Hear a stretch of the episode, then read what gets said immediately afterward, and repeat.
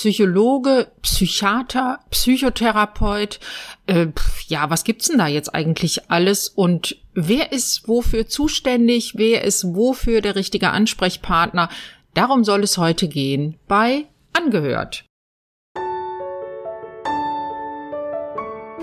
Hallo und herzlich willkommen bei Angehört, dem Podcast für Angehörige psychisch erkrankter Menschen. Ich bin Maria Fahnemann, Kunsttherapeutin und kreative Traumatherapeutin. Und in diesem Podcast möchte ich dir Impulse geben, wenn du dein Leben mit einem psychisch erkrankten Menschen teilst. Mein Herzenswunsch ist es, dass wir alle ohne Scheu und Scham über psychische Erkrankungen sprechen können. Und zwar dort, wo sie stattfinden, nämlich mitten im Leben. Hallo und herzlich willkommen zu einer neuen Episode von angehört. Heute möchte ich mit dir sprechen über die unterschiedlichen Professionen, denen du zum Thema seelische Gesundheit begegnen kannst. Warum, äh, warum, warum thematisiere ich das hier heute? Ganz einfach, weil Angehörige häufig die ersten Personen sind, die sozusagen Kontakt mit dem Gesundheitssystem aufnehmen, um für ihre erkrankten, psychisch erkrankten Angehörigen Hilfe zu suchen. Und da begegnen einem eine ganze Menge Berufsgruppen, Professionen und das will ich heute mal für dich ein bisschen auseinanderdröseln, was es da so alles gibt. Fangen wir mal an mit der Berufsgruppe, die vielleicht am bekanntesten ist. Das sind die PsychologInnen. Dazu ist zu sagen, ein Psychologe oder eine Psychologin ist einfach erst einmal nur in Anführungsstrichen ein Mensch, der ein Psychologiestudium absolviert hat. Entweder in der, ähm, wenn er schon ein bisschen, wenn es schon ein bisschen länger her ist, das Studium als Diplompsychologe oder aber nach der äh, Reform der Studienordnungen ähm, als Bachelor Psychologie oder Master Psychologe. Ein Psychologe oder eine Psychologin ist noch lange kein Psychotherapeut. Um psychotherapeutisch tätig zu werden, müssen Psychologen erst einmal eine psychotherapeutische Ausbildung absolvieren. Auch da hat sich in der Ausbildung etwas getan. Es gibt nämlich seit, ich glaube, etwa einem Jahr das Studium zur Psychotherapie. Vorher hat man die psychotherapeutischen Ausbildungen an Privatinstituten gemacht und es hat jede Menge Geld gekostet. Und seit neuestem, also wie gesagt, seit etwa einem Jahr gibt es auch den Studiengang Psychotherapie. Aber um den absolvieren zu können, muss man auch erst einmal Psychologie studiert haben. Psychotherapeutische Ausbildungen gibt es in allen möglichen therapeutischen Richtungen oder Schulen und zugelassen bei den Krankenkassen zur Abrechnung, also zur Abrechnung mit der Krankenkasse, sind die Verfahren der Verhaltenstherapie, die tiefenpsychologische Psychotherapie, die psychodynamische Psychotherapie, die Psychoanalyse, das ist das Verfahren, was auf Sigmund Freud, das ist ja sicherlich ein Name, den ja praktisch jeder kennt, der sich mal mit den Themen äh, Psychologie und Psychotherapie auseinandersetzt. Auf jeden Fall die Psychoanalyse ist das Verfahren, was Sigmund Freud entwickelt hat und das übrigens auch Pate stand für alle anderen psychotherapeutischen Verfahren, die in den Jahren und Jahrzehnten danach entwickelt wurden. Und die jüngste psychotherapeutische Disziplin, die auch eine Kassenzulassung hat, ist die systemische Psychotherapie. Und die systemische Therapie zum Beispiel schaut sich immer so das gesamte System, also das gesamte Umfeld auch des Erkrankten mit an. Wenn also ein Psychologe oder eine Psychologin ein, eine psychotherapeutische Ausbildung absolviert hat und dann das Ganze mit einer Approbation, also der staatlichen Zulassung beendet, dann darf er oder sie sich psychologischer Psychotherapeut nennen. Und wenn man dann noch einen der wenigen Kassensitze ergattert, das ist so ein Kapitel für sich, das Thema Kassensitze, dann kann man auch mit der Krankenkasse abrechnen, also mit der gesetzlichen Krankenkasse. Psychotherapeut können aber auch Ärzte werden und die nennen sich dann ärztlicher Psychotherapeut. Und wie es der Begriff schon sagt, ein ärztlicher Psychotherapeut oder eine ärztliche Psychotherapeutin hat zunächst einmal ein Medizinstudium absolviert, weil sonst kann man ja nicht Arzt oder Ärztin werden. Die ärztlichen Fachrichtungen im Bereich seelische Gesundheit sind einmal der Psychiater oder die Psychiaterin oder der psychosomatische Arzt. Fangen wir mal mit dem, mit der Psychiatrie an. Um Psychiater oder Psychiaterin zu werden, muss man, wie ich gerade schon sagte, Medizin studieren. Man ist also Arzt oder Ärztin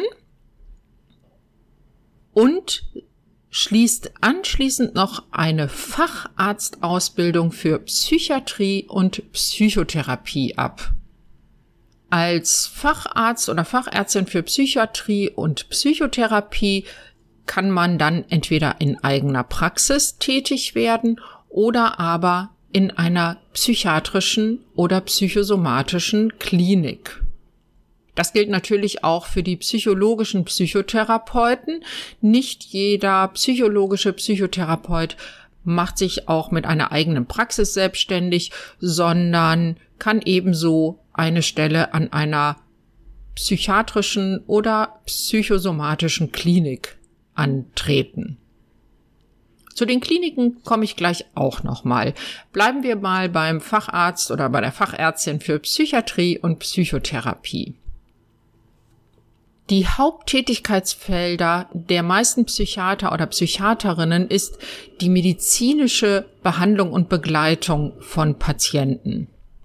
Ein Facharzt für Psychiatrie und Psychotherapie ist, wie der Name schon sagt, zwar auch in Psychotherapie ausgebildet, das heißt aber nicht unbedingt, dass er auch klassische psychotherapeutische Behandlungen, also Sitzungen über so und so viel Stunden anbietet, wie es die psychologischen Psychotherapeuten machen.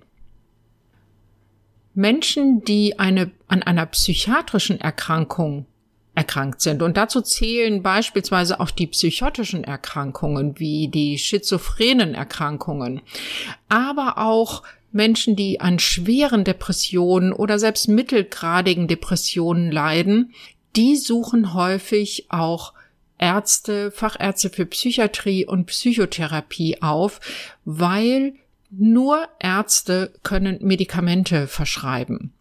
Und Psychiater sind die richtigen Ansprechpartner, wenn es auch um eine medizinische oder beziehungsweise medikamentöse Behandlung seelischer Erkrankungen geht. Bei beispielsweise Warnerkrankungen oder psychotischen Erkrankungen, das ist so ein anderes, so ein, ein, ein anderer Ausdruck dafür, geht es häufig überhaupt nicht ohne Medikamente. Und die Behandlungsrichtlinien bei der mittelgradigen und auch der schweren Depression sehen auch beispielsweise eine medikamentöse Behandlung mit vor. Mit vor, damit will ich sagen, in Kombination mit Psychotherapie.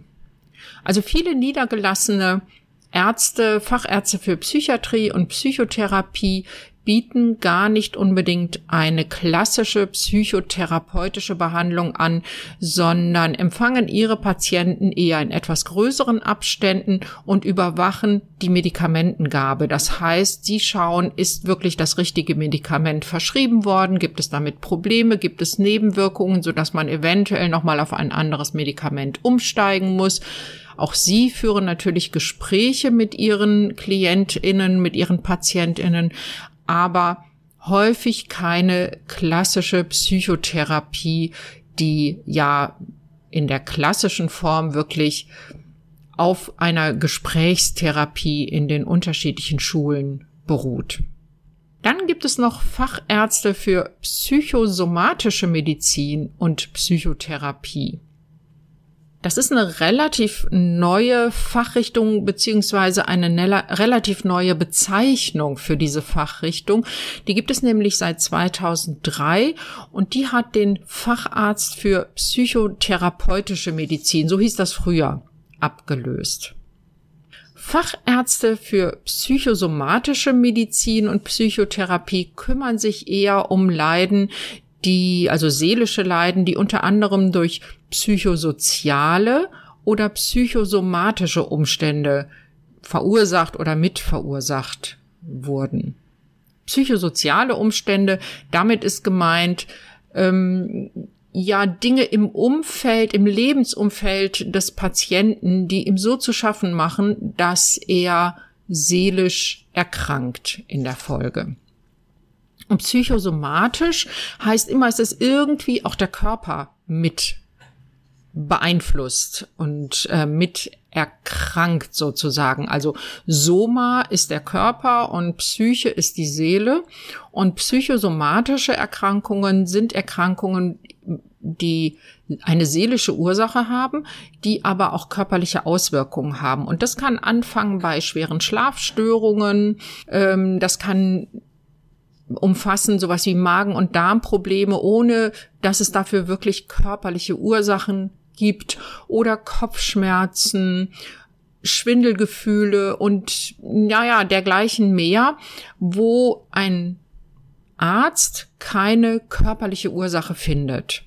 Das hast du bestimmt schon mal gehört, dass man, dass jemand von Arzt zu Arzt ging und dann hieß es, na, vielleicht ist es ja psychosomatisch. Manchmal macht man sich, das habe ich zumindest schon mal so mitbekommen, macht man sich so ein bisschen darüber lustig, haha, der Arzt hat nichts gefunden, dann schiebt er es auf die Psyche. Aber das ist ja gar nicht so von der Hand zu weisen. Unser, ähm, also Körper, Geist und Seele hängen ja ganz eng zusammen. Und natürlich können seelische Leiden seelische ähm, ja Belastungen auch sich körperlich äußern. Dann möchte ich noch mal darauf eingehen, welche Kliniken es gibt. Es gibt einmal psychiatrische Kliniken und dort werden in erster Linie oder nein, da werden eigentlich alle seelischen Leiden behandelt, aber zum Beispiel auch schwere psychiatrische Erkrankungen wie Psychosen, die ein ja, ein Erscheinungsbild der schizophrenen Erkrankungen sind, schwere Persönlichkeitsstörungen, schwere Depressionen, Suchterkrankungen. Das sind, ist so der Kanon der Erkrankungen, die in psychiatrischen Kliniken behandelt werden. Und du hast bestimmt schon mal von psychosomatischen Kliniken gehört. Und das sind Kliniken, wo man häufig Patienten findet, die mit Belastungsdepressionen oder dem sogenannten Burnout, da gibt's ja auch so ein bisschen Streit drüber, ob es das überhaupt gibt. Aber man könnte sagen, alle seelischen Leiden, auch Angsterkrankungen, Zwangserkrankungen, die werden häufig auch in psychosomatischen Kliniken behandelt. Was dort eher nicht behandelt wird, sind Psychosen und beispielsweise schwere Persönlichkeitsstörungen. Ja, und dann gibt es ja noch einen Sonderfall in der ähm, Behandlung seelischer Erkrankungen und da gibt es die HeilpraktikerInnen für Psychotherapie. Das ist zum Beispiel mein, ich nenne es mal rechtlicher Rahmen, der es mir erlaubt, Kunsttherapie, das ist ja meine Fachrichtung, wirklich in eigener Praxis mit KlientInnen anzuwenden oder auszuüben. Die Heilpraktikerverordnung ist so eine deutsche Besonderheit. Um als Heilpraktiker oder Heilpraktikerin mit dem, auf dem Gebiet der Psychotherapie tätig zu werden, wird man vom Gesundheitsamt überprüft. Aber wenn du zu einem Heilpraktiker gehst oder einer Heilpraktikerin, fühle dem Heilpraktiker, der Heilpraktikerin doch ruhig ein bisschen auf den Zahn, welche therapeutische Ausbildung er oder sie gemacht hat. Ich habe ja gerade gesagt, ich betrachte das für mich eher so als den rechtlichen Rahmen und ich habe eine kunsttherapeutische oder eine leibtherapeutische Ausbildung gemacht über drei Jahre.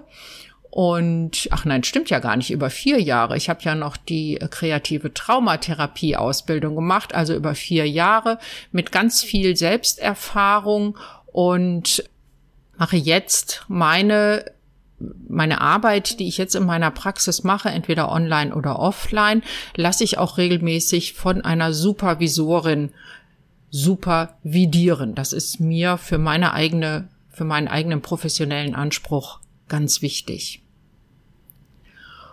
Wenn du zu einem approbierten Psychotherapeuten gehst, ob jetzt ärztlich oder psychologisch, dann kannst du davon ausgehen, dass der oder die Therapeutin vorher eine zwischen drei und fünfjährige psychotherapeutische Ausbildung gemacht hat, auch mit Supervision, auch mit äh, sehr viel äh, Selbsterfahrung.